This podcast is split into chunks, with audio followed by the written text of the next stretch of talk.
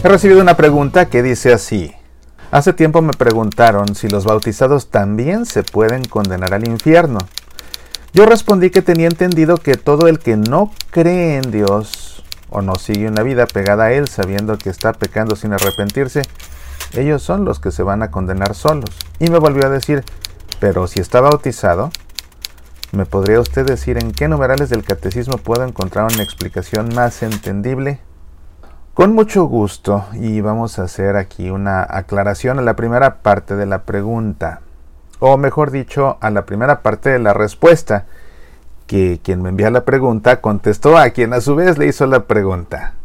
¿Los bautizados también se pueden condenar al infierno?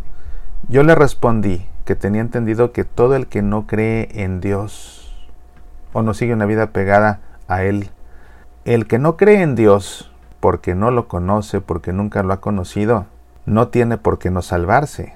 Quien no cree en Dios porque nunca lo ha conocido, por la muerte y la resurrección de Cristo Jesús, podrá resucitar si esa persona vive de acuerdo a los valores fundamentales de la creencia en la que haya crecido, de la religión en la que haya crecido o de la falta de religión en la que haya crecido. Hay valores que son universales, el bien, el amor, la verdad y la belleza. Toda persona que no conozca a Dios, pero que rija su vida, su conducta, sus obras en función del bien, del amor, de la verdad y de la belleza, por la muerte y crucifixión de Cristo, podrá ser salvado, podrá entrar al cielo, no ir al infierno.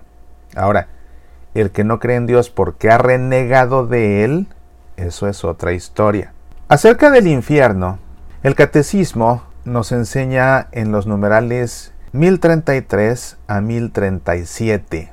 Y te voy a leer un resumen, extrayendo de estos numerales lo esencial.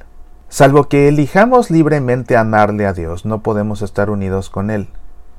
Pero no podemos amar a Dios si pecamos gravemente contra Él contra nuestro prójimo o contra nosotros mismos. Nuestro Señor nos advierte que estaremos separados de Él si omitimos socorrer las necesidades graves de los pobres y de los pequeños, que son sus hermanos. Morir en pecado mortal sin estar arrepentido, ni acoger el amor misericordioso de Dios, significa permanecer separados de Él para siempre por nuestra propia y libre elección. Este estado de autoexclusión definitiva de la comunión con Dios y con los bienaventurados es lo que se designa con la palabra infierno. Jesús habla con frecuencia de la guiena y del fuego que nunca se apaga, reservado a los que hasta el fin de su vida rehusan creer y convertirse, y donde se puede perder a la vez el alma y el cuerpo. Jesús anuncia en términos graves que enviará a sus ángeles, que recogerán a todos los autores de iniquidad y los arrojarán al horno ardiendo, y que pronunciará la condenación, alejaos de mí, malditos del fuego eterno. La enseñanza de la Iglesia afirma la existencia del infierno y la eternidad.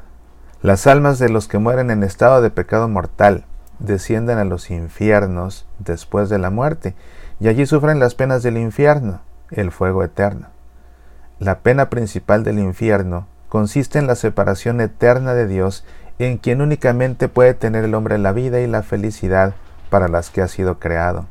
Las afirmaciones de la Escritura y las enseñanzas de la Iglesia a propósito del infierno son un llamamiento a la responsabilidad con la que el hombre debe usar de su libertad en relación con su destino eterno. Constituyen al mismo tiempo un llamamiento apremiante a la conversión. Como no sabemos ni el día ni la hora, es necesario, según el consejo del Señor, estar continuamente en vela, para que así, terminada la única carrera que es nuestra vida en la tierra, mereceremos entrar con Él en la boda y ser contados entre los santos, y no nos manden ir como siervos malos y perezosos al fuego eterno, a las tinieblas exteriores, donde habrá llanto y rechinar de dientes. Dios no predestina a nadie a ir al infierno. Para que eso suceda, es necesaria una aversión voluntaria a Dios un pecado mortal y persistir en él hasta el final. El bautismo no nos exime de la posibilidad de ir al infierno. Eso depende de nuestro amor a Dios o de nuestro rechazo a Él. Eso depende enteramente de nuestra libertad. Dios nos ha dado libertad porque sin libertad sería imposible amar. El amor es un acto de la libertad. Nadie puede forzarnos a amar a nadie. Si estuviéramos forzados a amar, si estuviéramos determinados a amar, entonces no sería amor. Para que el amor exista tenemos que ser libres. Pero en ese uso de la libertad podemos también optar por no amar.